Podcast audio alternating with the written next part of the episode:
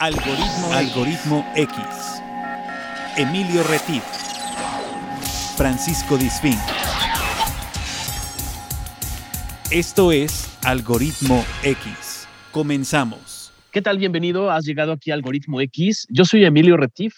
Te doy la más cordial bienvenida. Si nos escuchas por primera vez, eres bienvenido a este podcast. Ahora te vamos a explicar en qué consiste. Si ya has estado con nosotros en los más de 115 episodios anteriores que presentamos cada semana, te agradecemos que estés cada, cada semana con nosotros y que nos acompañes en estas aventuras de audio, de audio historias, de audio aventuras, donde tenemos contenidos eh, diversos con personajes diversos de la vida. Pero antes les voy a presentar a otro personaje que ya conocen algunos de ustedes, que es mi compañero de aventuras, eh, eh, Paco Disfink. ¿Cómo estás, Paco? Bienvenido. ¿Qué tal? Bienvenidos a un episodio más. Como bien lo dices, es un episodio más de Algoritmo X. Si son eh, asidos radioescuchas de nuestro programa, pues sean bienvenidos de nuevo a nuestro programa. Si no, si llegaron aquí de pues no sé, de churro o tener por ahí se les atravesó un blog donde está nuestro programa o entraron a Spotify y nos encontraron, pues bienvenidos sean. O bien si nos escucharon en radio, porque también tenemos un programa de radio en eh, Radio Más, la estación eh, de la radio en Veracruz, en donde eh, tenemos otros contenidos y otros materiales que ustedes pueden escuchar y que pueden escuchar a través de la radio en FM en todo el estado de Veracruz o bien a través de internet en radiomás.mx los sábados a las 3 de la tarde. Pero si nos escucharon por ahí y dijeron, ah, también tienen podcast estos tipos, pues bueno, bienvenidos sean al podcast. En esta ocasión tenemos también, eh, abriremos una ventana hasta el otro lado del charco y platicaremos con una persona muy interesante. Así es que no se vayan porque se va a poner muy, muy bueno. Exacta, exactamente. Recuerden que nuestros contenidos vamos por la vida buscando historias de diferentes tipos, de diferentes personas, de todas las generaciones y de, sobre todo de diferentes oficios y profesiones.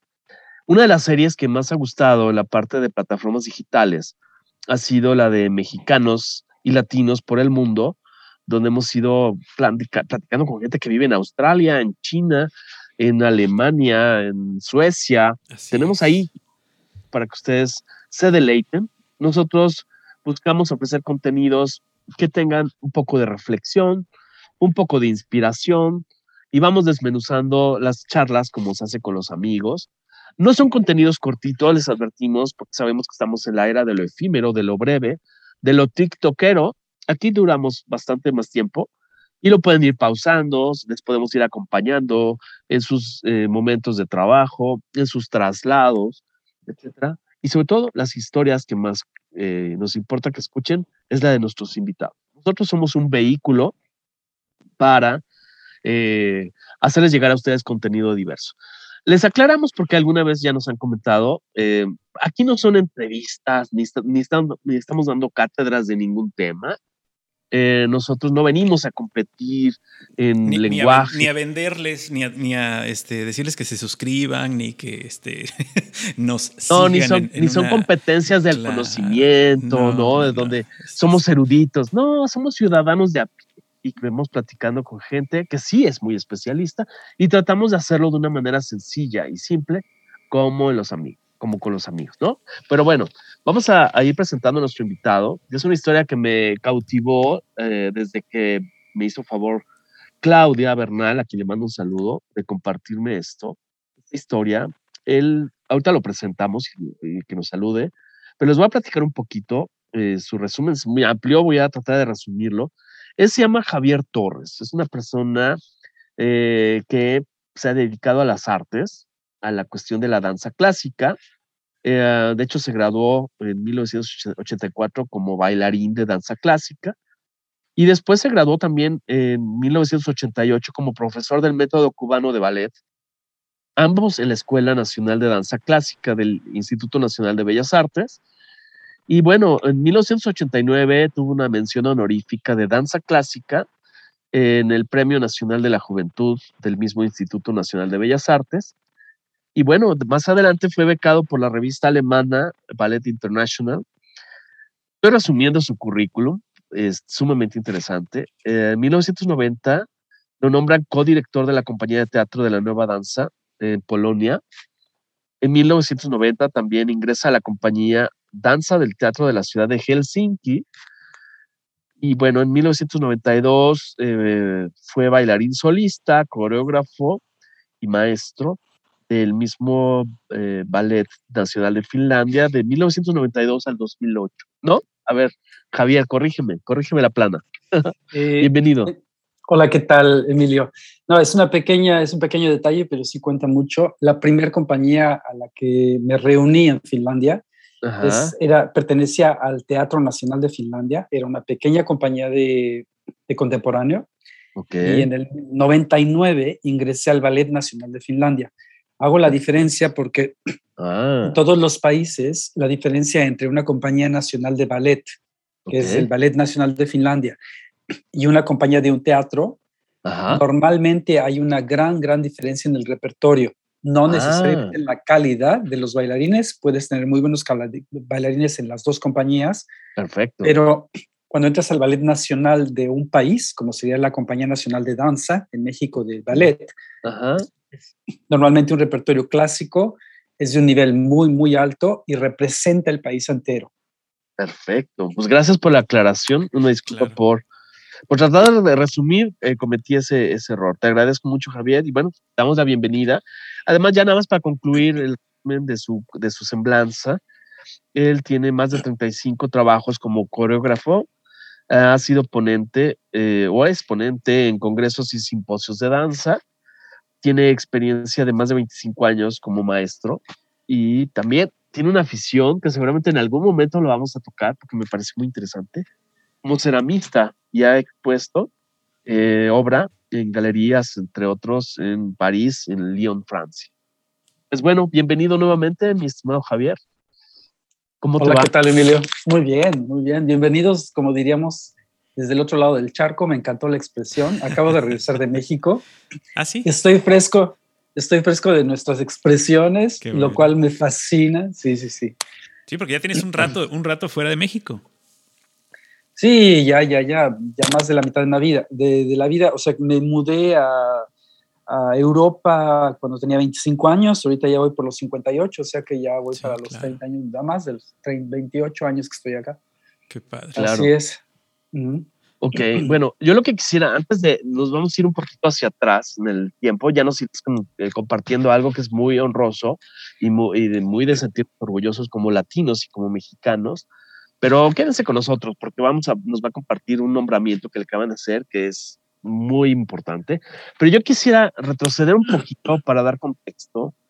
Eh, tú naces en los años 60, o sea, eres eh, generación X, igual que Paco. Y que, ¿eh, Sesentero. Sesentera. Exactamente. Pero bueno, tú te enfocas a todo, en esta época, pues era difícil en una sociedad muy cerrada el que nosotros pudiéramos hablar o pensar o suponer eh, que nos queremos dedicar a muchas actividades, no específicamente a la danza. Había muchas actividades que no eran bien vistas para los hombres. Quisiera que nos compartieras, porque creo que es un tema importante y yo te felicito porque a eso habla mucho de tu convicción en la vida, del llamado a tu pasión. Platícanos un poco en esa infancia, adolescencia, juventud, cuando tú dedicas, eh, decides dedicarte como bailarín de danza clásica. ¿Podemos saber, explorar esta parte? Sí, claro, sí, claro. Sí es importante a nivel histórico, porque además, aunque las cosas sí han evolucionado muchísimo, todavía hay mucha resistencia por una cierta parte de la sociedad eh, muy conservadora a que los hijos se dediquen a carreras en general artísticas. No hablamos solamente de la danza. ya hablar de la danza, ya hablar de la danza es todavía quizá empujarlo un poco más, porque quizás si le dices a tu papá voy a ser actor, no es lo mismo que decirle voy a ser bailarín de ballet. El ballet tiene una connotación mucho más femenina, como de un mundo homosexual, digamos, connotado, ¿no?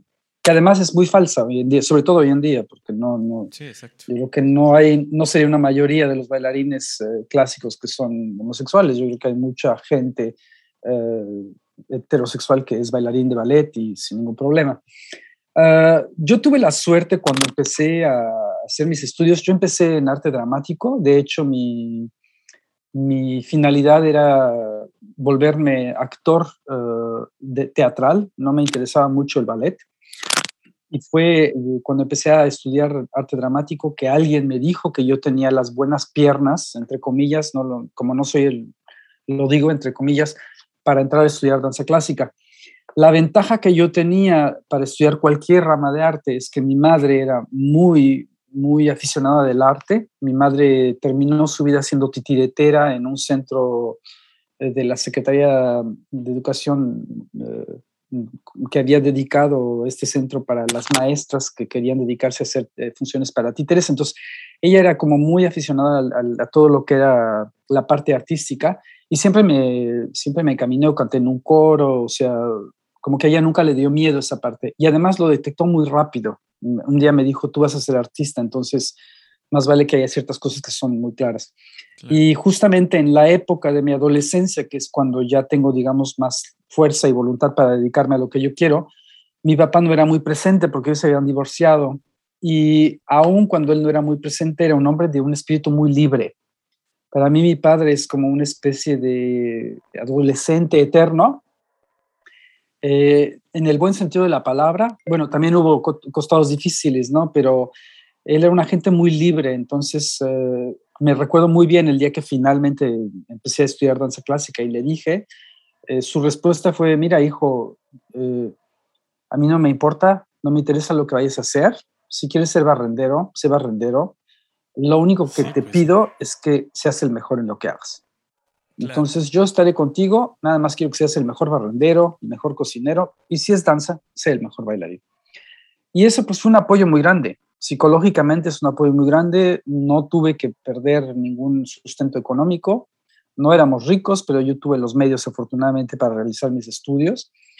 Y, pero sí sé que en, mi misma época, la gente que estuvo en, mi, en mis clases de mi, de mi, misma generación, sí hubo gente que tuvo problemas, porque pues no se atrevían ni, ni a decirle a sus papás que iban a estudiar ballet. Exacto. Sí, esa, esa fortuna que tuviste, digamos, eh, apoyó eh, tu deseo de hacer algo en la parte artística, pero no solo eh, como, como darte chance, sino también ya estabas como en una cuna artística en la que estabas involucrado con cuestiones artísticas. Supongo que en este caso tu, tu mamá que, que veía cosas de arte, escuchaba música, o sea, ese tipo de, ambientes en los que crecen los niños son muy importantes a pesar eh, de o no de, de, los gustos de cada niño. O sea, si el niño está rodeado de reggaetón, pues va a salir que le gusta el reggaetón, ¿estás de acuerdo? ¿No? Y si el niño está rodeado de música clásica, pues le va a gustar o le va a tomar un cierto sentido de pertenencia a la música clásica. O sea, es, es, muy importante siempre eh, tener en cuenta que lo que pasa en casa es lo que más educa. Sí, eh, desde el punto de vista amor. Claro. Eh, si tú escuchas reggaetón en un entorno lleno de amor, lo vas a tomar lo bueno claro. Le vas a tomar. Pero si tú escuchas, exactamente, pero si escuchas, si tú escuchas, por ejemplo, reggaetón en una familia en donde hay un montón de madrazos, probablemente. Vas a tomar probablemente lo, único que Y no vas a querer hacer reggaetón, ¿eh? Claro. No, pero vas a querer hacer lo que dicen las canciones de reggaetón, seguramente. Eso sí. sí, claro. Lo vas a, vas a O sea, la idea es normalizar las cosas buenas, ¿no? No, no normalizar las cosas malas. Entonces. Eh, Exactamente. ese tipo de cosas creo que son muy importantes en el inicio y en, en el proceso de decisión de lo que uno va a hacer cuando sea grande. Exactamente. Exactamente. Ahora, paralelo a lo que nos eh, el entorno familiar, la conexión de tu mamá con la parte artística, aunque fuera en otra categoría o en otra actividad, eh, me imagino que también hubo algún impacto antes o durante. Tal vez fuiste a alguna función o viste en alguna, algún documental o alguna película que te haya marcado, que tú hayas dicho, de ahí soy. ¿Sucedió mm. algo así? ¿Acudiste a algún momento alguna, algún espectáculo en vivo o lo viste en algún medio que te haya marcado y que te haya dicho, de, ese es mi llamado? Eh, sí, pero no fue para la danza. O sea, mi llamado era para el teatro. Eh, de chiquito todavía me tocaban las teles estas de cajita, que nos tocaron casi, casi a muchos de nuestra generación, ya, ya otros no la conocen muy bien. este, veía mucho cine, y mucho cine americano, me encantaba la comedia musical. Y yo me veía en comedia musical. Yo me decía, me encanta cantar porque pertenecía a un coro. Sabía yo que podía bailar porque desde la primaria me habían dicho que yo era buen bailarín porque me había tocado estar en alguno de estos festivales o kermeses. Y, em, y me sabía yo de alguna manera buen actor, entonces había estado en pastorelas y cosas así. Entonces mi transcurso en el arte ya había empezado, yo creo que desde los ocho años. Pero en realidad la danza y el ballet, que es a lo que me dedico hoy en día, al contrario, era algo que yo conocí. Yo decía, Dios mío, pero es de un kitsch terrible, es discursi, o sea, yo no me veo con, esas, con esa bola de mujeres en tutús, es como, no, no, no era para nada lo mío. De hecho, me acuerdo muy bien cuando esta amiga, estando en el teatro, en el curso de, teatro, yo estaba ya en la Academia Andrés Soler en México, era uno de los más jóvenes, tenía 16 años, 15 años, cuando me aceptaron, eh, una amiga mía me dio una clase de, de, danza y me dijo, pero Javier, vete a hacer ballet, porque mira, el ballet te va a dar mucha estructura como actor, te va a dejar manejar tu cuerpo de una manera increíble, y además, si tú estudias ballet, lo puedes estudiar ahora, y, bailar un poquito si quieres, pero, pero después ya no. En cambio, el teatro lo puedes empezar más tarde y acabar cuando quieras, puedes incluso. Entonces, como le tenía mucha, mucha fe a esta mujer, la primera, mi primera reacción le dije, pero yo qué voy a hacer al ballet, o sea, es tan cursi, tan kitsch. Me dijo, pues sí, pero piénsalo, es un arma muy buena. La, situación se dio que justamente como yo creo que al mes de la charla salió una audición en el Instituto de Bellas Artes para la Escuela de Clásico, porque precisamente no había hombres en la escuela. Entonces, normalmente los estudios de ballet empiezan a los 8 o 9 años y habían abierto un programa especial para los jóvenes de entre 15 y 20. Y yo estaba en la categoría perfecta, entonces me presenté al examen, quedé en el examen pero aquí entre nos y siendo honesto, los primeros dos años fueron catastróficos. Faltaba yo a clase, no me interesaba para nada irme a parar enfrente de una barra y, y, tratar de abrir las piernas y era duro. O sea, empezábamos a las siete y media de la mañana, las clases eran a las siete y media, no había calefacción, como todavía no hay, y a veces hacía frío y pues tú te lanzabas ahí a, a hacer lo mejor que podías. Entonces, en cuanto al ballet, yo creo que es curioso, pero yo creo que en la vida hay cosas que te eligen y hay cosas que tú eliges. Eh, hoy en día me hice una entrevista hace poco y siempre digo que la vida es una danza en la que no hay alguien que lleva y el otro que sigue, sino en los que se deben de tomar turnos. A veces tú llevas a la vida, pero hay que saber cuándo dejarse llevar por la vida, porque si no estás frito. A veces la vida te da las alarmas y tú por no ir, sácale, vas y te estampas contra el muro, pero de lo lindo. Y la vida te dijo tres veces, no lo hagas, pero ahí vas. Entonces, la danza para mí fue pues, un regalo de la vida, de alguna manera. Empecé una relación un poco difícil y bueno, pues aquí seguimos. Sí, es una, no te oigo. Es una, es una decisión, una decisión importante que, que, que, además, como bien lo dices, tenemos que hacer caso de las señales que se nos ponen enfrente. Si esta persona que se atravesó en tu vida y te dijo que eras bueno para esto, tú le hubieras mandado al carajo y dices, no, pues no lo hago, ahorita a lo mejor serías actor y ya, nada más, ¿no? O sea, no, no hubiera seguido esa, esa, esa línea. Exacto. Y me gustaría saber, o sea, cómo trabajar esa parte, porque tiene que ver evidentemente con conciencia, tiene que ver mucho con la reflexión, el consultarlo con la almohada, quizá, o sea, no es decidirlo así de bote pronto, o bueno, no sé, platícanos tu experiencia, ¿qué le dirías a los jóvenes o a las chicas que están en ese momento eh, de decisión, de irse por la derecha o la izquierda. En tu experiencia, ¿cómo se maneja eso? O sea, ¿es un poquito de todo? O sea, un poquito de intuición, un poco de razón, el proyectarte, el visualizarte. Eh, ¿Cómo se maneja ese tema de saber elegir, saber decidir cuando la vida te elige y saber cuándo elegir tú? Eh, es una buena pregunta. Mira, yo creo que la intuición es la voz del alma y el, intelecto es la voz de la razón.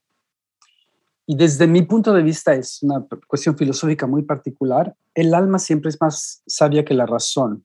Por una razón, el alma está basada, digamos, en una visión que el alma tiene de ti y de tu vida, que es muchísimo, muy amplia, en donde se toman los factores de qué es lo que pasa a la derecha, qué pasa a la izquierda, por dónde vas. Y la razón solo funciona de nuestra cabeza para abajo y siempre basada en, eventos o en, en, um, uh, en los resultados de los eventos que tomamos.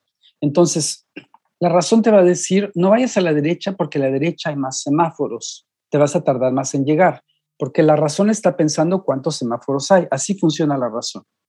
La intuición no va a pensar en los semáforos, sino en el resultado de la caminata. Entonces, no va a pensar, la intuición simplemente te va a decir, vete por la izquierda, porque cuando, aunque sea más larga, no le va a importar ni si dura más o menos la caminata, porque a la izquierda vas a encontrar lo que buscas. Pero tu razón te dice que para encontrar lo que buscas tienes que ir por el camino más corto, entonces te evitas los semáforos.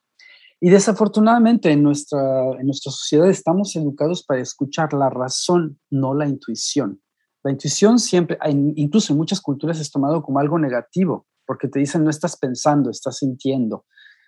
La, intuición no necesariamente viene de los sentimientos, que son, digamos, más básicos en nuestro proceso, viene más bien de una voz del alma. Entonces, mi consejo sería, escuchen su intuición, porque muchas veces me pasó en mi vida que por no tomar el de la izquierda, sí me evité los semáforos, pero no llegué a ningún lado, acabé más perdido, de hecho. Y muchas veces cuando dije, es que no, me dice que mi cabeza me dice que vaya por la izquierda, pero mi intuición que por la derecha, di por la derecha y a la media cuadra me encontré a la persona que necesitaba encontrar, no a la que yo buscaba. Atención, a la que necesitaba encontrar. Hay mucha diferencia. Como dice el dicho, muchas veces la vida nos da lo que necesitamos, no lo que queremos. Y eso es muy diferente. Y en la vida estamos siempre buscando lo que queremos, a veces no lo que necesitamos. ¿Quedó claro? Sí, es muy interesante porque eso también, perdón Paco, es que quiero enlazarlo con otro tema. Es, eh, yo escucho a muchos jóvenes actuales y que buscan una, un tema muy de, consumismo, ¿no? Es decir, el consumismo y entonces buscan una profesión que les, que les dé ingresos, donde está el varo. A mí una vez me tocó escuchar a un joven que le preguntaba a un conferenciante en una universidad aquí en Jalapa, decía, es que yo busco dedicarme a donde esté el varo. Y cosa que yo pienso que eso genera también mucha, mucha frustración, ¿no? Em, ¿En algún momento te preocupó a ti esto, Javier? Es decir, seguramente te tocó. las abuelitas, ¿de qué vas a vivir? ¿Y de, qué, vas a vivir, Javier? ¿Te tocó entrar en esta introspección filosófica, cuántica, financiera? Decir, ¿de qué voy a vivir? Ah, digo, sí me angustié si me iba a pagar la renta, claro, o sea, sí me angustié de si no, pero nunca me lo, nunca me llegó como una pregunta que me causara tan problema. Es decir, nunca, esta pregunta nunca llegó a cuestionarme si yo me iba a dedicar a lo que me dediqué. Nunca. Nunca, estuvo, por encima de tus intereses, digamos. Siempre para, tuviste, tuviste, sí tuviste conciencia de que, ok, es una decisión de vida y que esa decisión de vida vas a tener que tener un ingreso del cual tienes que vivir de cierta manera, pero nunca te preocupó porque sabías que además tienes otras habilidades con las que podías sacar dinero. Sí, y además me decía, bueno, sí me dio miedo a la pobreza y de hecho pasé por mucha pobreza y claro que no es nada agradable. ¿eh? Cuando tienes hambre, pues tienes hambre. O sea, ahí sí no, no vas a vivir de la danza, no, te vas a no te vas a pasar los pasos de danza y te los vas a comer. O sea, claro que es angustiante. Ahora, por el otro lado, eh, yo, yo conozco gente que verdaderamente su amor es crear dinero, pero es su amor en la vida. Como el mío es hacer pasos de danza, hay gente que su amor es crear dinero y eso no lo veo negativo porque es otra aptitud. Hay gente que es muy buena para crear dinero o para... Eh, el problema es que estamos engañados socialmente para creer que crear dinero o ganar dinero nos va a dar la felicidad. Y ahí es donde viene el problema. Porque si crear dinero te da verdaderamente tu felicidad interna, dedícate a crear dinero. Pero si te engañaron diciéndote que tu felicidad va a venir por crear dinero, aguas. Pues porque ahí sí, ni lo vas a ganar porque no, eres, no, es tu, no es tu calidad en la vida o no es tu capacidad o no es tu don en la vida. Y te vas a vivir la vida pensando que porque no ganaste dinero eres infeliz, cuando en realidad eres infeliz porque no, dedica, no te dedicaste a lo que te gusta. Exacto.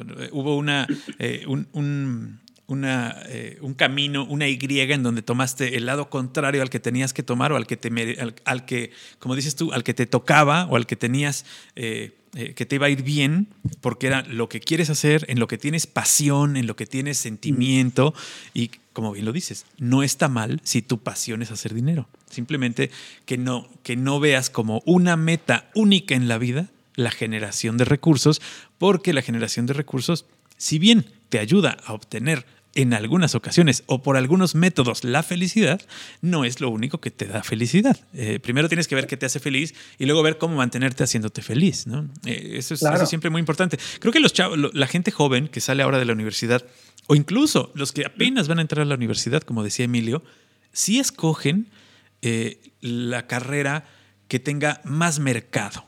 ¿No? A veces dicen, pues yo me metí a esta carrera porque esta es la carrera que tiene más mercado ahorita, pero no me gusta, ¿no? Eh, y sé que voy a tener un trabajo y que voy a poder vivir, pero no me gusta. Entonces, eh, pues a lo mejor eh, también, y es muy válido en un, en un, mundo en donde las cosas se están dando de esta forma en la que estamos viviendo ahorita, sobre todo 2021, 2022, es muy válido el, sentir de poner en pausa tus necesidades, digo, poner en pausa tus, tus este, eh, tus fines por, por, tus necesidades, ¿no? O sea, vamos a poner en pausa un poco lo que, lo que me gusta hacer por lo que necesito hacer y más adelante retomarlo. En tu caso, y, esta es a lo mejor para continuar con la plática de tu historia, ¿retomaste las clases de actuación? ¿Te has dedicado a la actuación o sigues en la, nada, solamente en la danza? No, no, me, me fui totalmente para la danza porque cuando llegué a la danza me di cuenta, bueno, eso me di cuenta ahora, ¿eh? En aquella entonces fue inconsciente, pero uno se da cuenta de las cosas muchos, muchos años después a veces. Sí. No, ahora me doy cuenta que cuando llegué a la danza, la danza me dio lo que yo necesitaba, una vez más, no lo que yo quería, sino lo que yo necesitaba, que era estructura. Okay. Y mi vida, por cuestiones familiares, no había tenido una estructura muy sólida, eh, fuera de, de, verdad del sustento de mi madre, que era verdaderamente muy sólido pero la danza me dio disciplina, eh, me enseñó a trabajar por lo que buscas, porque también en la adolescencia no quieres trabajar, o sea, tú piensas que todo te va a llegar, o sea, es parte de la adolescencia, ¿no? Sí, sí. Y de repente creo que es un momento crucial en la vida para aprender que las, aún las cosas por las que, que, que amas te van a costar trabajo. Y en la danza, pues si no trabajas, mi maestro me decía, la danza por correspondencia no funciona y créeme que no funciona. Pues Sobre todo eso, o sea, ese tipo de, de, profesiones en donde pues tu cuerpo es la herramienta para hacerlo, pues si no le pones atención, básicamente vales gorro, ¿no? O sea, no puedes ser el mejor bailarín si te vas a pasar todas las tardes echándote las chelas con los cuates, ¿no? No, no, no, no, va a funcionar. Claro. Oye, a ver, eh, lo que quisiera saber, perdón, no te preocupes. ¿Te conmoví? lo conmoviste hasta las lágrimas. Lo ven, Emilio. Lo acabas de conmover hasta las Pobre Emilio. Andamos iguales, Emilio. Sí. No, lo que quiero preguntarte eh, es cómo te vas formando en el camino para ser bailarín solista, para ser coreógrafo y director. O sea, ¿cómo se empieza a preparar y a visualizar. O va surgiendo, así como dijiste hace rato, se va presentando, el destino ontológico te va llevando hacia ello, o vas trabajando mentalmente en esas tres facetas dentro de la danza. Platícanos un poco cuál ha sido tu caso. Ah, creo que es un poco de los dos. O sea, eh, otra de las grandes verdades en las que creo es que el sueño es el primer motor para la creación de cualquier realidad. Entonces, uno empieza por soñar algo y a partir de ahí lo crea, ¿no? Ah, creo que hay ciertas cosas de mi vida que sí soñé, e, es más, creo que todo lo que, lo que he vivido lo he soñado y luego se me han olvidado los sueños. O sea, creo que desde muy joven, ahora vivo en París y soñé con vivir en París, pero después de un rato se me olvidó. Y soñé con llegar a hacer esto y soñé con llegar a hacer el otro, pero son cosas que sueñas un momento y luego como que se te olvidan, ¿sabes? Y en el camino lo, lo único que me preocupó de alguna manera fue esta imagen de mi papá de ser el mejor. O sea, de, ok, ya llegué aquí, pues ¿qué es lo que me sigue? O sea, no me va a quedar aquí. Eh, y de verdad, creo que toda mi carrera está marcada por el trabajo. Hay un poeta muy, muy conocido francés que dice, las grandes novelas y los las grandes libros de poesía son un 15% de inspiración y un 75, uh, no, un 85% de trabajo. Y yo creo que en el arte hay mucha verdad en eso. O sea, sí tiene que haber inspiración, tiene que haber esa parte, digamos, divina del artista que crea, pero también tiene que haber trabajo detrás. O sea, Leonardo da Vinci era un genio, pero se tenía que sentar horas con una vela en el sombrero para pintar las cosas. No, era nada más que decía, ya, ya me inspiré la capilla Sixtina y la hago.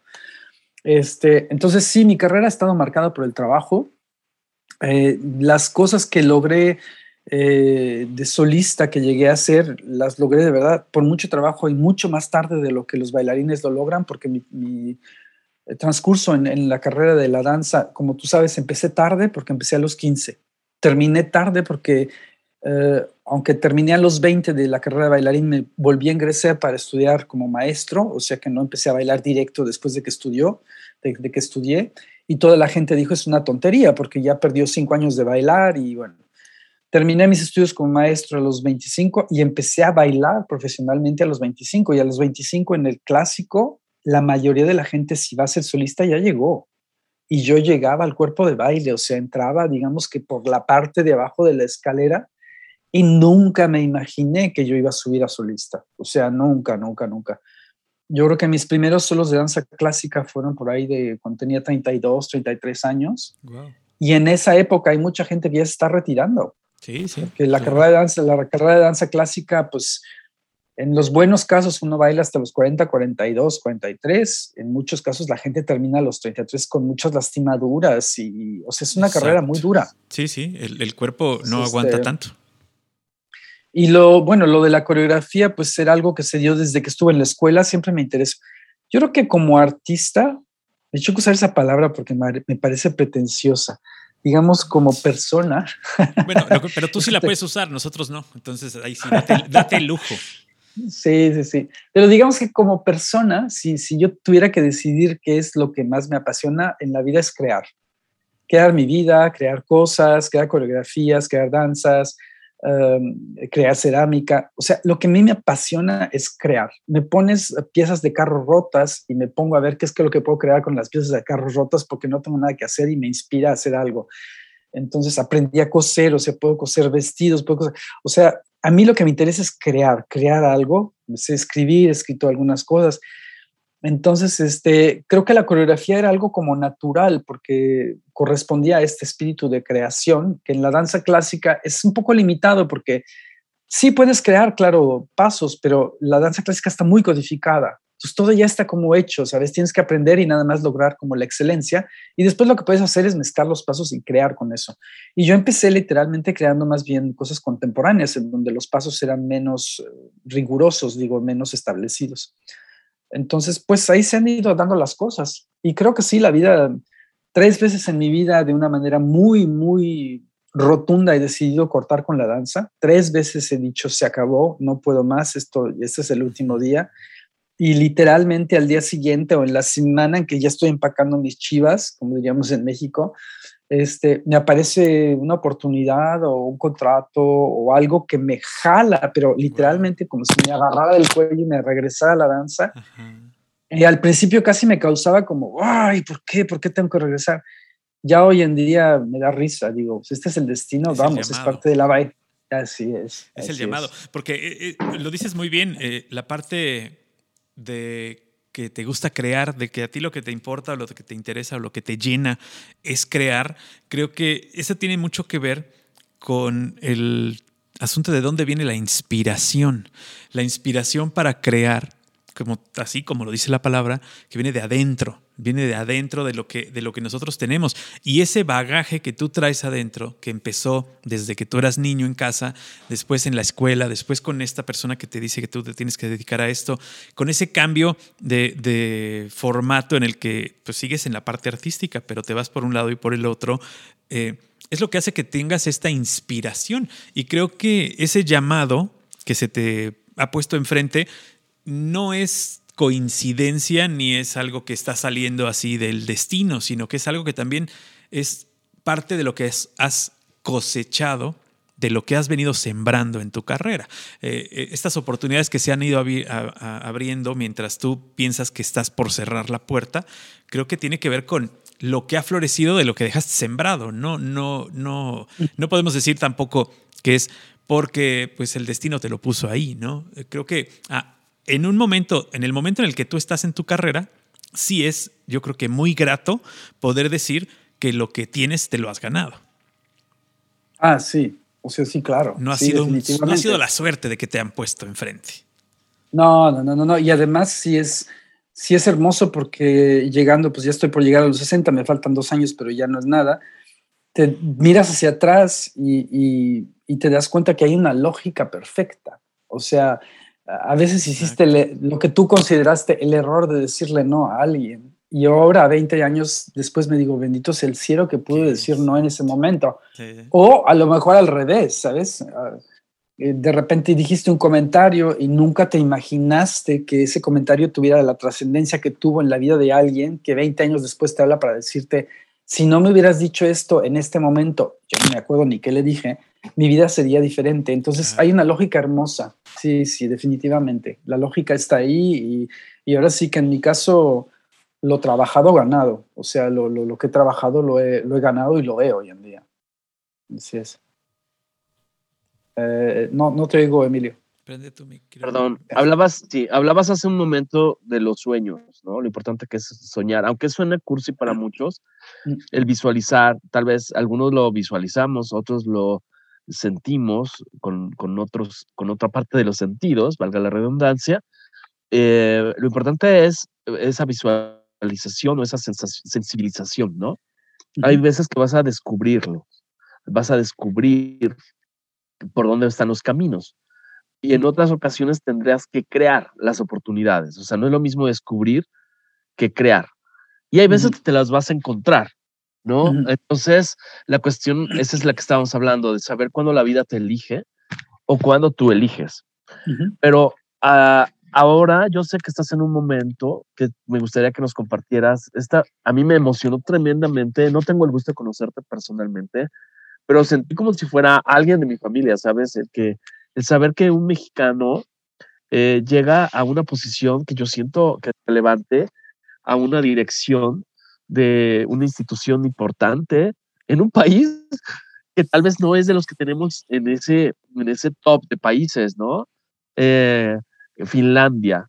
Eh, platícanos un poco, o sea, ¿en qué momento tú descubriste, en qué momento se te presenta Finlandia? Porque sé que ya estuviste antes en Finlandia, pero platícanos un poco este, esta, esta historia que a mí me inspira, aunque no me dedico al ballet porque tengo dos pies izquierdos, pero este, y soy arrítmico, pero me emociona, me emociona mucho tu historia. Platícanos un poco este descubrir, este caminar, este abrir puertas este, de esta, esta super noticia para México. Mira, eh, mi casa, digamos que mi segunda casa es Finlandia. Yo me mudé a los 25 a Finlandia cuando empecé a bailar con el Ballet Nacional de Finlandia, con esto empezamos. Bailé con ellos 20 años como bailarín profesional, hice toda mi carrera profesional con ellos prácticamente porque fue saliendo de la carrera en México que me fui para allá por muchas circunstancias muy chistosas, pero como les digo, la vida me agarró de los pelos y me llevó para allá y yo acepté con mucho gusto. Y, cuando terminé en Finlandia el ballet, uno se jubila a los 44. Es una de las pocas compañías en el mundo en los que los, los bailarines todavía tienen una pensión eh, a partir de los 44 y a los, a los 65 esta pensión pasa al gobierno y ya eres jubilado. Este, entonces yo, uno se tiene que jubilar a los 44, no puedes bailar hasta más ese día, el día que cumples 44 años, un mes después, quitas tu camerino y te vas. Cosa que está muy bien, porque el lago de los cisnes con cisnes de 48 y 50 no se vería lo mismo que con cisnes de 25. Sería diferente.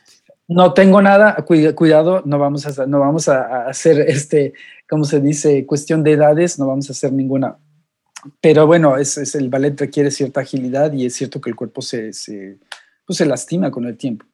Eh, terminando eso, me vine para París porque mm, a partir de 2001, cuando yo andaba por ahí de los 35, 36, por ahí andaría yo, no, sí, un poquito menos, este, empecé a trabajar con, empecé a trabajar como maestro de, de muchas compañías internacionales, entonces viajé muchísimo Y cuando terminé em, de bailar oficialmente en el, en el 2007, decidí que me, pues que me iba yo a, mudar a París ah, un poquito después para vivir mi sueño de estar en la, en la, ciudad de París y además para poder viajar más fácil, porque a veces tenía que ser dos y tres vuelos para mis contratos. Y bueno, Finlandia, aunque es un país que adoro, es un país que no es latino, y aunque tengo amigos muy, muy cercanos, no me veía yo envejeciendo en el país. Ya no tenía yo la... Seguí trabajando para el Ballet Nacional de Finlandia como maestro invitado, pero ya no tenía yo un contrato permanente, entonces iba a trabajar muy poco con ellos en comparación de lo que había trabajado. Eh, me vengo a París, vivo una época maravillosa en París, la verdad he vivido París como, como, como lo soñé. Eh, y hace un año me entero de que la dirección del ballet está abierta. Yo, como te dije, creo que mi primer sueño de antes de quitar México fue algún día voy a dirigir una compañía. Sí, ya dirigí una compañía en a partir del 96, 97, tuve una compañía muy pequeña que se llamaba la compañía de Javier Torres, con la que incluso fui a México de gira pero era una compañía de 10 bailarines y después de, dirigirla por casi 10 años, decidí que nunca en mi vida iba a dirigir porque trabajar con seres humanos es mucho más complicado que trabajar con pasos. Este, y decidí que, que, no era lo mío. Ahora, precisamente en, hace pues, cuatro o cinco meses, me entero de que, no, más seis meses, me entero de que la posición de, de director está y algo en la intuición, porque no fue en mi cabeza, sino en la intuición muy fuerte, me dijo, este es el momento y este es el puesto. Entonces, este, envié mi solicitud. Fuimos, creo que al principio fueron 250 gentes. Wow, 250 postulados. Sí, sí, pero de todos, de todos lados y, son 250 de los que les llamamos patito. Es decir, eh, eh, no sé, Fufu Pérez de la Academia GG de San Petersburgo quiere ser directora, entonces no contaban. Después se hizo la eliminación, quedamos 45 serios. Mm, de esos 45. Pues, sí, sí, sí. De esos 45 serios hubo una serie de entrevistas muy, muy pesadas, porque de hecho las entrevistas empiezan con una agencia inglesa que no tiene nada que ver con la danza, que se dedica exclusivamente a, ver los perfiles de los postulados para ver si son futuros directores o no. Y una vez que pasas estas entrevistas que son con agencias especializadas en la, búsqueda de directores, ya empiezas con las entrevistas de, especialistas. Entonces tuve citas con especialistas, después pasas, eh, pasas con la que va a ser tu futura directora, el asistente y la directora del, de cómo no es la cámara, de la mesa de directivos del, de la ópera de Finlandia. Y así subsecuentemente vas pasando filtros, después pasas por una serie de aproximadamente 10 pruebas psicológicas una entrevista con una psicóloga. O sea, es un reclutamiento en serio. No es, no es de que si conoces a tal o para nada. No tiene nada que ver con, con los reclutamientos de otros países. Este, aquí pasas por una serie de, pues de exámenes muy, y muy fuertes los exámenes. Entonces, después de los 45 quedaron 15. Eh, creo que después de, los, después de los exámenes psicológicos y la primera entrevista con la, la futura directora quedaron ya nada más cinco o entre cinco o tres, no me acuerdo. Y a los tres últimos les hicieron entrevistas especiales con ya tareas bastante específicas. Tenías que hacer tareas, eh, enviar varios documentos eh, sobre análisis de estructura, planeación de, de, toda una temporada. Y te, te, dan al final, te dan una entrevista de dos horas con, con un grupo de expertos que van a seleccionar al candidato final y ahí sí tienes que presentar una, tuve que presentar una presentación de PowerPoint de no más de cinco minutos con contador, explicando todos tus puntos de vista sobre las tareas. Y al final de eso te dicen, bueno, este es su examen psicológico, ¿usted qué piensa de su personalidad? ¿Cómo le va a hacer cuando tenga estos problemas? Porque aquí en el examen dice que tal y tal. Y ya conmigo al menos acabamos con una prueba de finés porque era, era clave que hables el lenguaje del país y por supuesto que no, no todos los directores lo han sido, los últimos directores no han hablado el lenguaje eh, y creo que ha sido uno de los problemas. Entonces, este, pues ya hubo una entrevista como de unos 15 minutos y bueno, ya finalmente después de eso tuvieron a bien, tuve a bien llamar a la futura directora porque me había quedado una duda y así me, me la soltó, así que a lo lindo, en una llamada telefónica pues mira, ya, ya que veo que eres muy honesto y que contigo las cosas son muy, muy claras, porque esa fue siempre mi filosofía, conmigo todo es derecho y no hay, no hay nada de, transparencias ni manipulaciones, pues ya te puedo decir que pues tú eres el elegido y aquí estamos. Qué maravilla. Oye, yo pensé que con ¿cuál tanto, sería, con tanto paso, la última iba a ser agarrarse a golpes con el último, así, para ver quién ganaba y cosas así. Ah, prácticamente, sí. Ya te, lanzan como los romanos contra los leones. Sí, a ver quién sale. El que sale vivo queda de director del ballet. Oye, ¿y cuáles serían los tres factores que te hicieron ser tú el elegido? Además de hablar, lo que ya nos dijiste, pero así, en cuanto a tu estilo de liderazgo, en cuanto a tu expertise, ¿cuáles serían los tres factores fundamentales? Actitud, ¿cuál sería? Eh, híjole, mm, eso sería, eso se lo que preguntar a mi directora. Eh, sé que una de las cosas que, que, porque lo oí el día que le preguntaron a ella lo mismo, no le preguntaron los tres factores, pero la gente que estaba adelante, el día que fui anunciado, le preguntaron, pero ¿por qué él? ¿Sabes? ¿Por qué, ¿Por qué precisamente él? Porque no tengo el perfil de un bailarín estrella, nunca fui bailarín estrella, no soy una personalidad súper conocida en el mundo de la danza, tengo un, me conoce la gente, pero de un cierto nivel, pero no soy como Sylvie Guillem entonces la, la gente que estaba en el, la gente de la ópera le preguntó por qué él y dijo, bueno, una de las cosas es que es el hombre que ha demostrado más verdadera madurez. No es una madurez este, fingida, o sea, las respuestas vienen de una experiencia personal eh, y no de un libro, o sea, no es algo que leyó. Creo que otro de los puntos que sí fue muy, muy importante fue la transparencia, el hecho de, de atrapar los momentos en los que yo sentí duda y decirlos, no, yo aquí tengo duda y no, y tengo que decirlo en este momento, porque si no, si me aguanto hasta ser elegido y lo digo después, será una manipulación. Y a mí las manipulaciones no, no, no, es, lo mío. Creo que eso fue otra de las cosas que, que, fue muy importante. Y creo que otra de las cosas que, creo que debe de haber sido muy, muy importante es que en todos los exámenes y en todas las entrevistas apareció de una forma muy clara que mi capacidad para trabajar en equipo es muy buena. Y, la, nueva forma de dirigir, o digamos la forma moderna de dirigir, que es lo que está haciendo como mucho boom, es el, director que sabe trabajar en equipo, no el totalitarista. Y pues yo estoy lejos de ser totalitarista. Entonces, este, creo que esas serían tres de las cosas que me dio muchos puntos.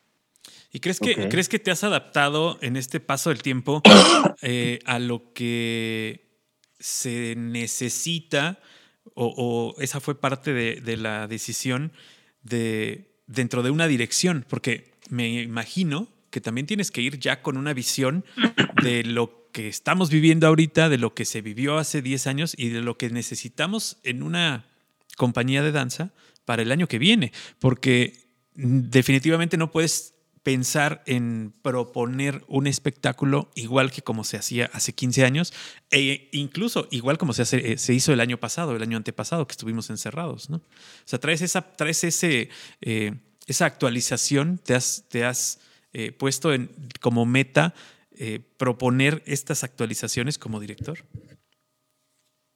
Sabes que me encanta la pregunta porque es una pregunta que va dirigida un poco a cómo he vivido mi vida. Ah, yo, yo creo que mm, a lo largo de mi vida nunca he estado satisfecho cuando he alcanzado una meta. O sea, digo, ya llegué aquí, ya llegué aquí y ahora qué. Claro. Y creo que la vida... La, no volteas para abajo y dices, mira todo lo que subí. No, no, no. O sea, sí, me falta claro. un montón, ¿no? No, no, pero sí, sí, sí, claro que volteo y creo que es muy importante. Creo que todos deberíamos hacer eso de vez en cuando. Pero el problema es que hay muchos que se enganchan en nada más ver eso y se quedan sentados viendo. Ya, ya llegué, ya me siento, ¿no?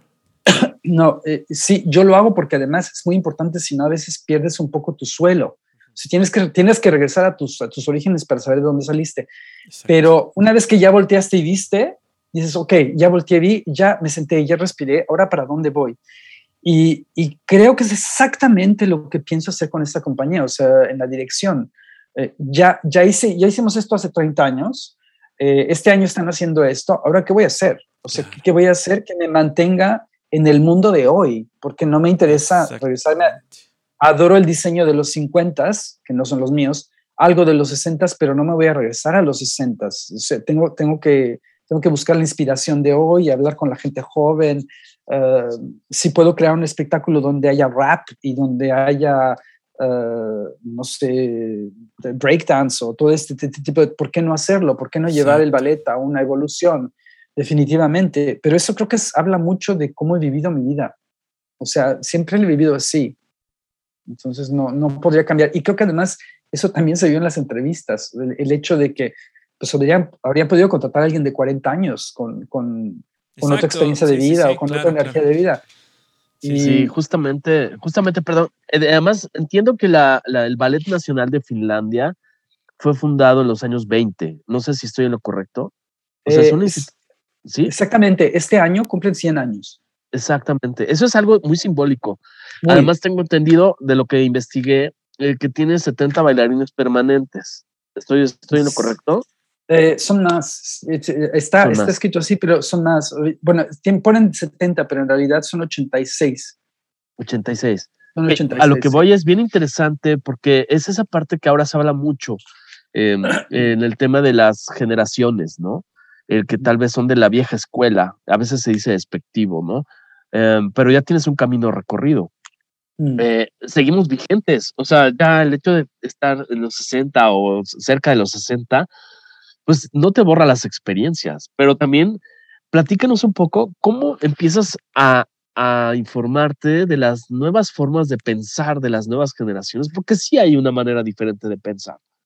Además de seguramente los cambios en la técnica, aunque sean eh, bailarines eh, clásicos, repertorio clásico principalmente, pero también tienen muchas mentalidades. Entonces, ¿cómo te preparas tú hacia administrar esos te cacho talentos jóvenes que aunque estén en una actividad clásica, tienen una manera de pensar bien diferente.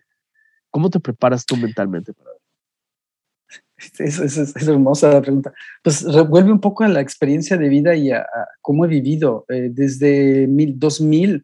Como siempre he tenido esta, como esta ansiedad o esta necesidad de actualizar, de ir más allá, nunca he parado de investigar. Entonces tengo, en el 2001 empecé a investigar danza y medicina y sigo estudiando danza y medicina con una doctora. Y una vez que tú te levantas un día y te preguntas una pregunta y te das cuenta que al día siguiente no dejas de preguntarte otra pregunta y otra pregunta, te abre el espíritu para preguntarle al joven cómo le haces, cómo le hiciste.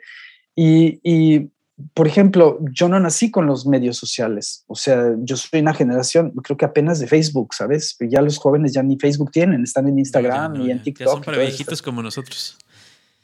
Exactamente. Este, me le dije a mi sobrino, oye, vamos a hacer esto. Y me dijo, pues sí, hazlo tú por Facebook, porque yo ni Facebook uso, y Instagram tampoco, porque ya me parece demasiado pasado de moda.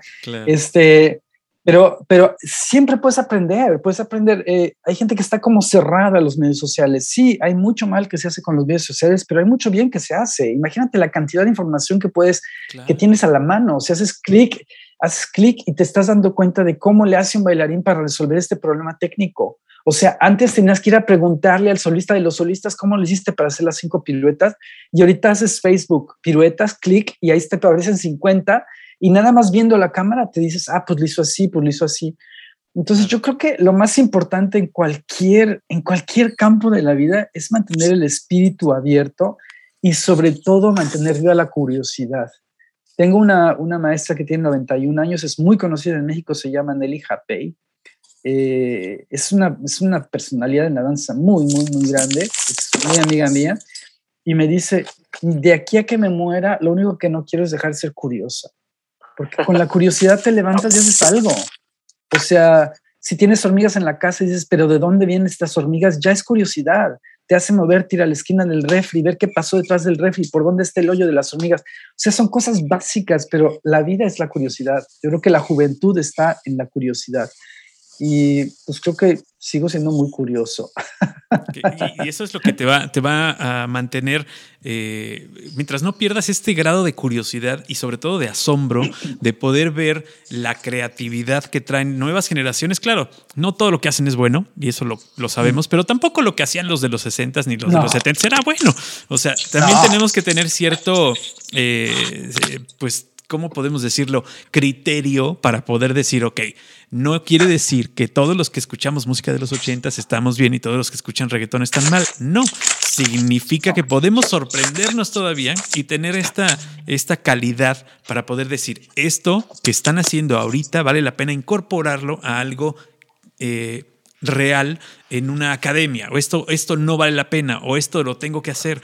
Eh, esa, esa parte en la que tú puedes decidir, también para poder hacerlo necesitas tener pues un estudio y tener un camino ya recorrido, porque si no, pues vas a aceptar todo aquello que te sorprenda, ¿no? Eh, te van a volver a vender espejitos y eso pues ya pasó, ¿no? O sea, ya no tenemos que volver a caer en los mismos errores tampoco, ¿no?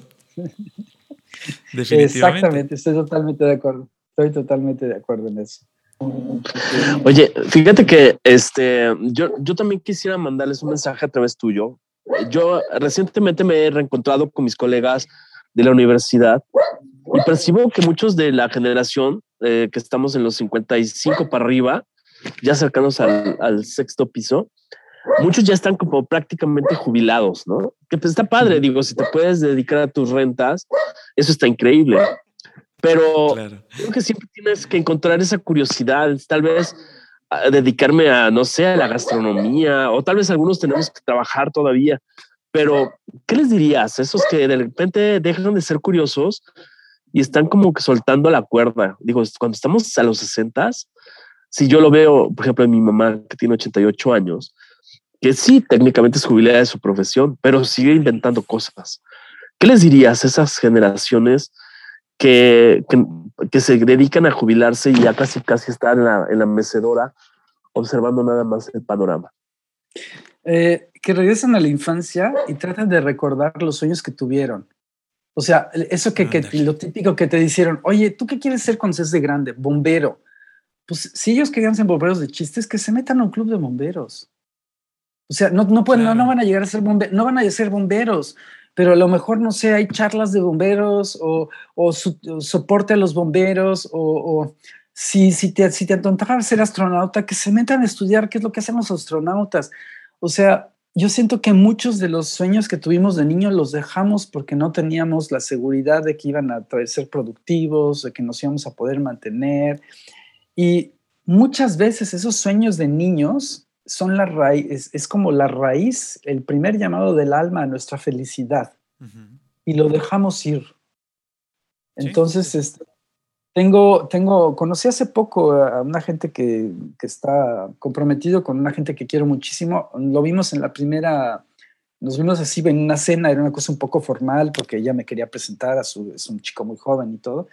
Y yo le pregunté, ¿y tú qué querías ser de, de joven? Bueno, ¿tú qué querías? ¿Tú, tú qué haces? Y entonces me platicó así, pero con un brillo en los ojos. Yo, yo quería ser piloto, pero el chico tiene, no sé, 20 años, 23 años, 24 años. Y le digo, ¿y cuál es el problema? Pues es que mi papá no tiene el dinero para pagarme los estudios. Entonces, pues me dijo que mientras junta el dinero, que me meta yo a la economía. Y entonces, pues estoy estudiando economía. Y en ese momento sus ojos cambiaron y empezó con su cabeza a tratar de convencerme que la economía estaba muy bien.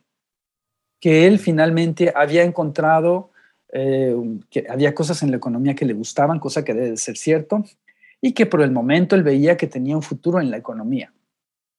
Pero ya el brillo se había ido. Y entonces yo le dije, bueno, pero eso no quiere decir que tengas que dejar tu, tu idea de ser piloto, porque a lo mejor a través de la economía puedes pagarte los estudios para ser piloto. Exactamente. Y cuando dije la palabra piloto, sus ojos se volvieron a prender y me dijo, sí, es que eso nunca lo había pensado. Y te das cuenta, son las trampas de la vida. De repente tú dices, no, pues ya voy a encontrar, mejor me encuentro una razón para estar bien en la economía, aunque no sea lo que me guste y dejo ir mi sueño, y se apagó la luz de tus ojos. Entonces, claro.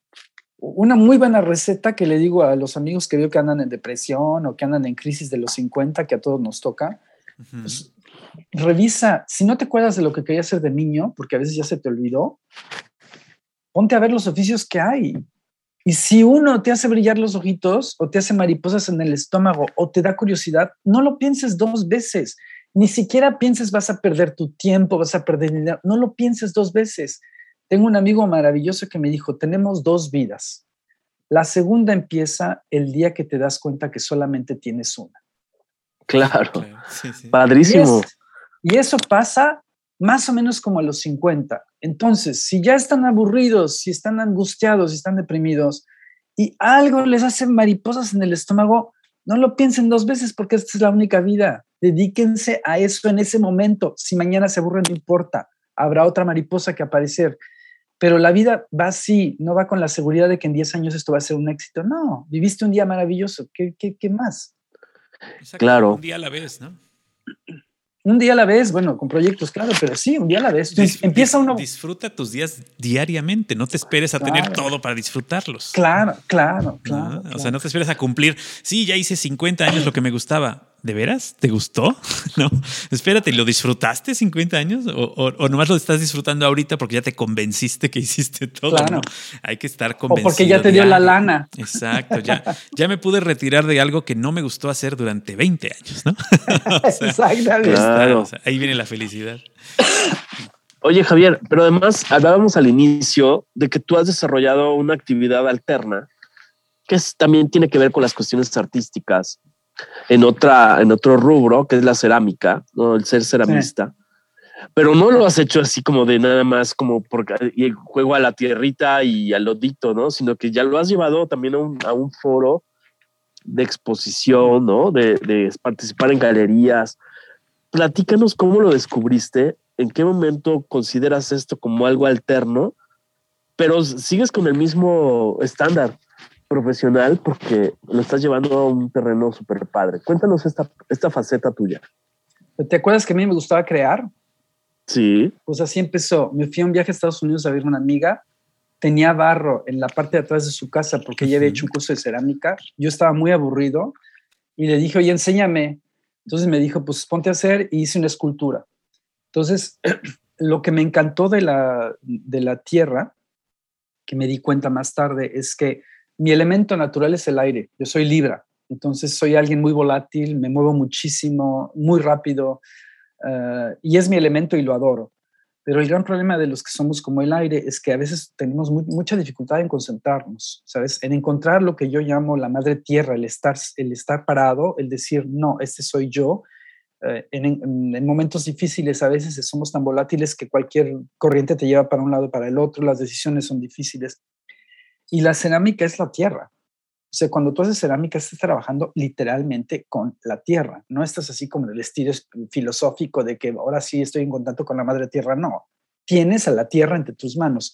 Y para poder trabajar con la tierra tienes que tener uno mucha paciencia, mucha estabilidad, porque eso no es un lugar en donde te puedas ir de un lado al otro. Tienes que estar trabajando en la pieza muy concentrado a veces durante horas. Y cuando yo creo que después de la primera pieza que regresé a Finlandia, yo estaba en el pleno furor de mi, de mi carrera como solista. Yo tenía mucho, mucho trabajo, pero los domingos, sábados y domingos, cuando descubrí la cerámica, me podía pasar cinco horas sentado. Estaba yo aislado en un pequeño estudio y trabajaba y cuando salía me sentía increíblemente feliz y sobre todo cuando llegaba al, al, estudio me sentía más sólido. Había algo de, de, había algo de peso en mi trabajo que era diferente, ¿sabes? Entonces creo que esa pasión, además en ese momento justamente la persona que encontré para, como maestra de cerámica resultó ser prácticamente una maestra espiritual, porque ella es toda tierra, entonces me enseñó la paciencia. Ella me enseñó la paciencia, me enseñó a aceptar cosas de la vida, porque en la cerámica una de las cosas que, no, que tienes que saber es que tú metes tus piezas al horno y no sabes qué va a salir. Pueden explotar, pueden salir verdes, pueden salir rojas, puedes esperar que salgan blancas con eh, motitas verdes y te van a salir moradas con motitas rojas, se pueden derretir, o sea, hay un cierto, hay un cierto porcentaje de predictibilidad, predecibilidad, no me acuerdo cómo se dice la palabra. Puedes predecir hasta un cierto punto, pero de un cierto punto adelante el horno hará su, su parte. Es otra vez, la vida hará su parte y tú no puedes saber.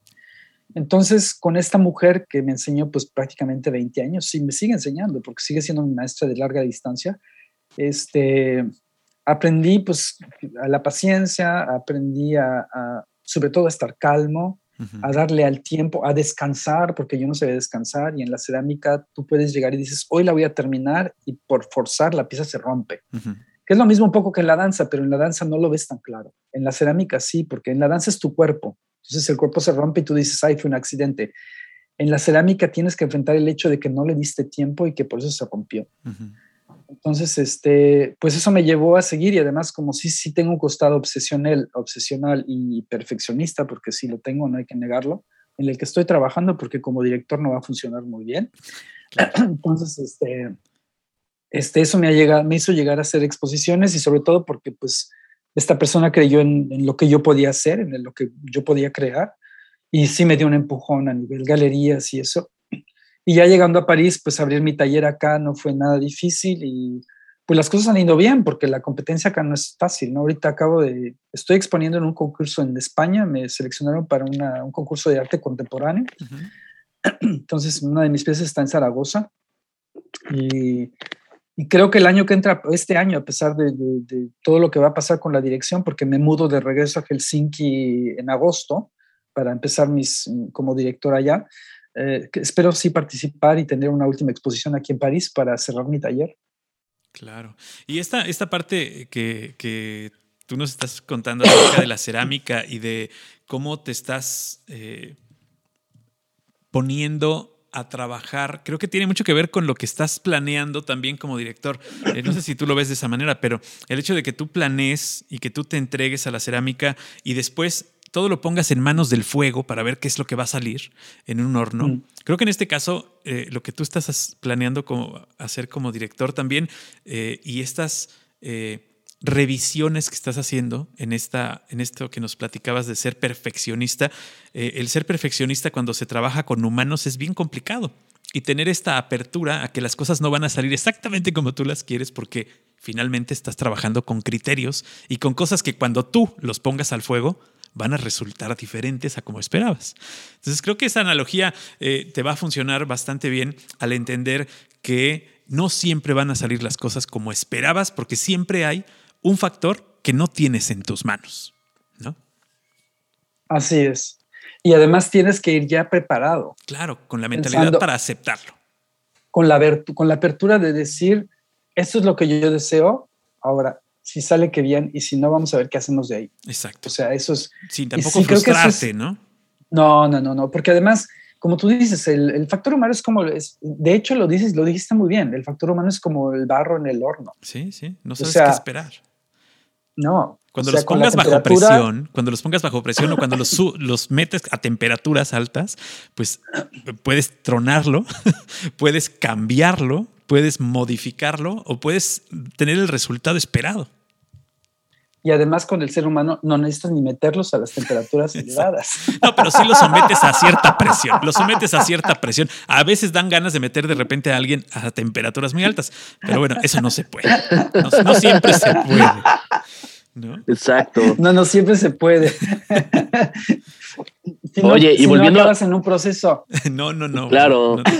Oye, ¿y dónde puede ver la gente que nos escucha la obra que tienes en la parte de cerámica? ¿Tienes algún perfil? No sé si en Instagram. Eh, sí, en Instagram. Es, Javier Torres Fugue. Fugue es en francés pasión. Entonces, nada más agregan Javier Torres. La palabra se escribe F-O. Déjame te lo digo bien porque luego me, me, me equivoco. Ahí sí se puede ver fácil. Fougue con, con G-U-E. Ok. Ajá. Javier Torres. Y luego ahí la palabra va a ser F-O-U-G-U-E. Todo junto. Perfecto. Ok, entonces en agosto estás ya residiendo en Helsinki. Em, y bueno, ¿qué, ¿qué, se puede esperar o qué, qué e, eventos hay en calendario de, este, de esta compañía, de este Ballet Nacional de Finlandia, eh, para la gente que quiera, que quiera también estar pendiente, alguna página del Ballet Nacional de Finlandia para que puedan estar pendientes de... Mira, yo empiezo en agosto, te lo acabo de escribir por el chat, o sea, el primero es mi nombre de Instagram y el segundo es la página del ballet, se escribe opera.fi. Eh, y ya una vez que entras a esta página, ahí está escrito ballet, creo que está en finés, pero lo puedes cambiar a inglés. No sé si a español, pero al menos inglés sí lo puedes cambiar. Nada más le das a donde diga ballet y ahí te aparece toda la programación. Yo como nuevo director no tengo mucho que hacer más que aprender toneladas y toneladas sobre toda la administración del ballet, porque las dos siguientes temporadas ya fueron planeadas por la actual directora.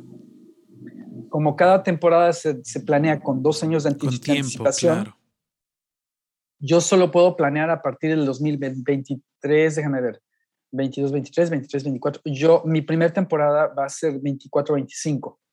Entonces, ya en este momento estamos trabajando sobre lo que yo pienso traerle al ballet, porque te imaginarás que hay que hacer contratos, encontrar los artistas, ver, ver los calendarios y todo.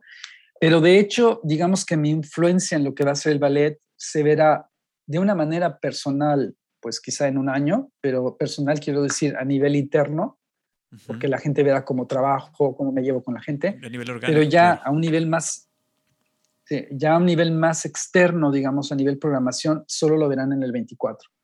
O sea, creo que habrá algunos cambios, algunos pequeños cambios, por ejemplo, si empiezo a contratar gente, en qué tipo de gente contrato, pero dado la situación del COVID y luego la situación de presupuestos, yo no creo que vaya a haber muchos cambios porque no hay muchos contratos abiertos.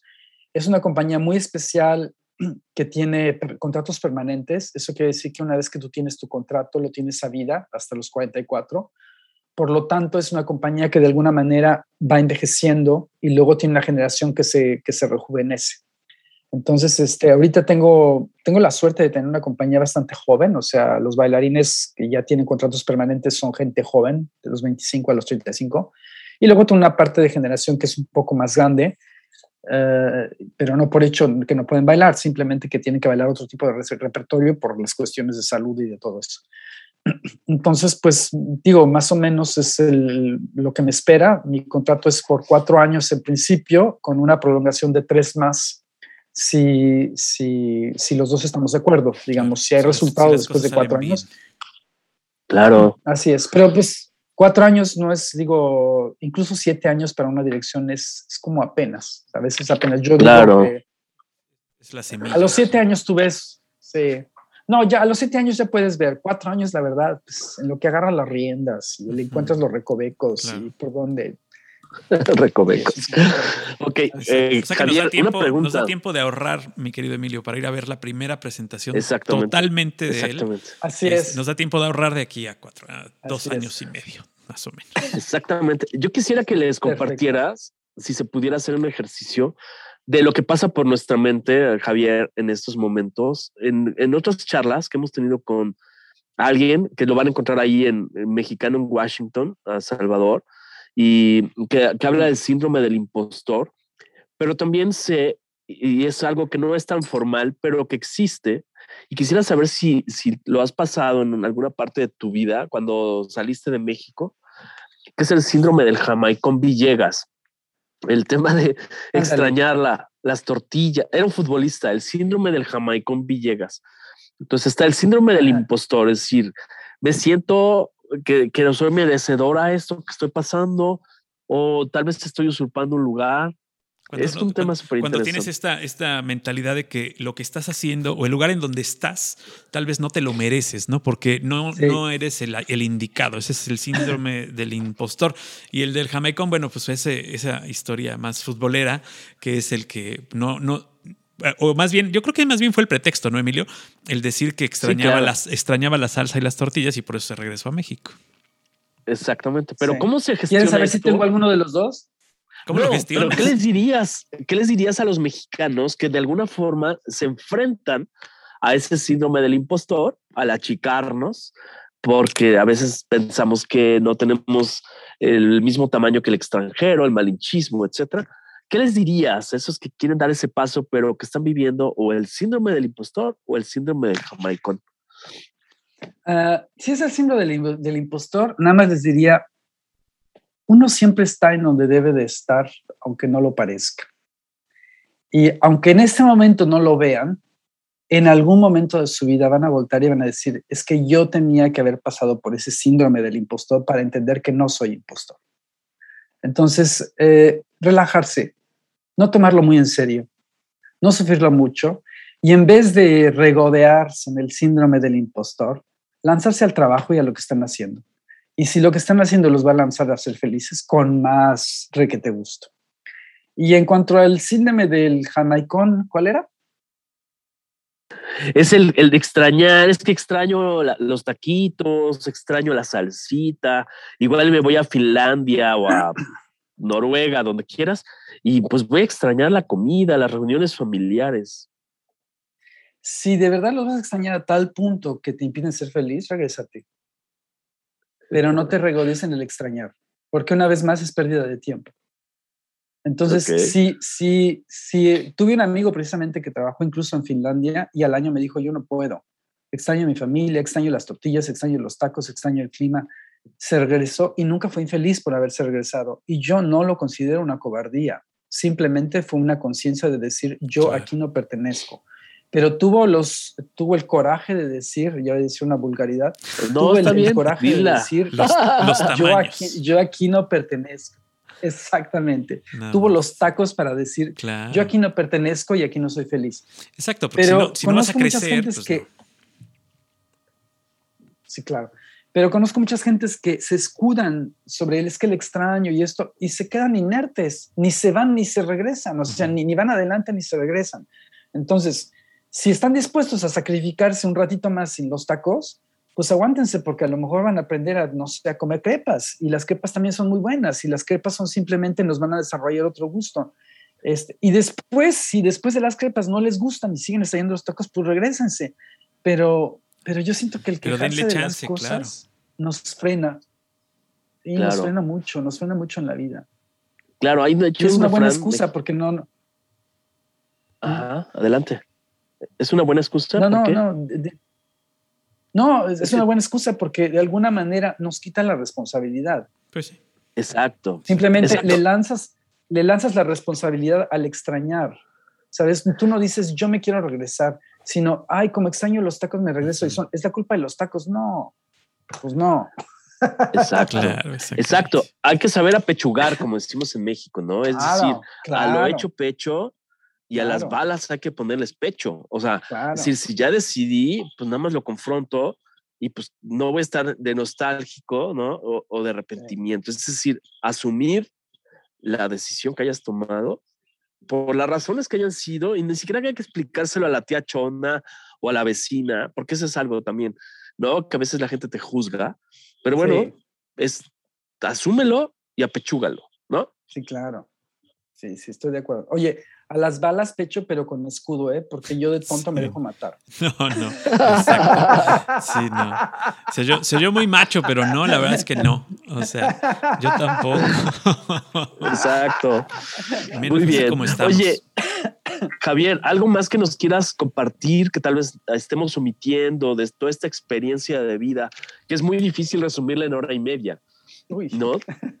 Pero algo que quieras compartir a la gente que nos escucha, que quizá te conoce, quizá no, quizá hay algún familiar, amigo, tal vez Claudia esté escuchando esto, Claudia Bernal, a quien le agradecemos el habernos permitido llegar a ti, pero algo que quieras compartir que no te hayamos preguntado.